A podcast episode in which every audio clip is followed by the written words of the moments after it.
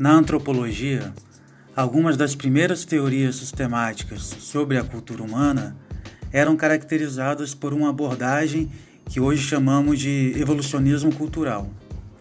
Segundo essa abordagem, o desenvolvimento da cultura humana obedeceria a leis universais e as diferenças culturais entre as sociedades expressariam diferenças entre estágios de desenvolvimento cultural.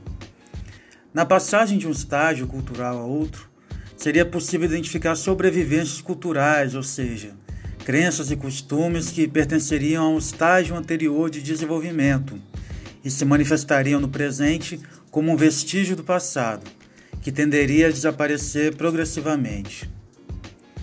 Essa visão foi substituída na antropologia por uma outra, segundo a qual as instituições pertencentes ao passado de uma sociedade podem desempenhar novas funções no presente e assim fazer parte do futuro. Quando falamos da permanência do racismo em uma sociedade democrática como a brasileira, parte das explicações segue uma linha interpretativa semelhante à dos evolucionistas culturais. O racismo seria uma sobrevivência cultural decorrente do nosso recente passado colonial e tenderia a desaparecer naturalmente na medida em que nos tornamos uma sociedade moderna e civilizada.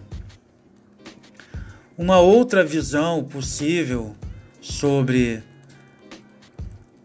a permanência do racismo em nossa sociedade é a de que ele não seria uma mera sobrevivência, mas desempenharia uma função no presente, ou seja, ele seria um dos princípios básicos que organizam as relações entre as pessoas no espaço público brasileiro e que se reproduziria apesar de todas as mudanças de regime. Uma das formas através das quais o racismo se reproduz é através de políticas de segurança pública baseadas em noções como pacificação e tutela. Em nossa sociedade, a pacificação remete historicamente às políticas estatais de gestão da questão indígena a partir da criação do Serviço de Proteção ao Índio, que buscavam o contato com os índios selvagens para pacificá-los. A partir de então, os índios eram considerados juridicamente incapazes e colocados sob a proteção ou tutela do Estado, representado pelo posto indígena. O modelo de cidadania oferecido aos índios abria mão de exterminá-los sob a condição de colocá-los sob tutela. João Pacheco de Oliveira aponta que não foi sem surpresa que os cientistas sociais notaram o uso da expressão pacificação no contexto das políticas públicas de segurança pública que deram origem às unidades de polícia pacificadora no Rio de Janeiro. Quando consideramos que os bairros alvo dessas políticas são habitados majoritariamente por pretos e pardos, vemos a reprodução de um mesmo princípio de gestão segundo o qual certas populações são colo colocadas sob um status especial de grupos tutelados.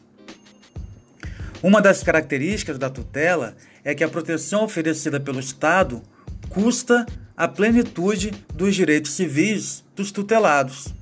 Exemplar disso são os mandados de busca e apreensão coletivos.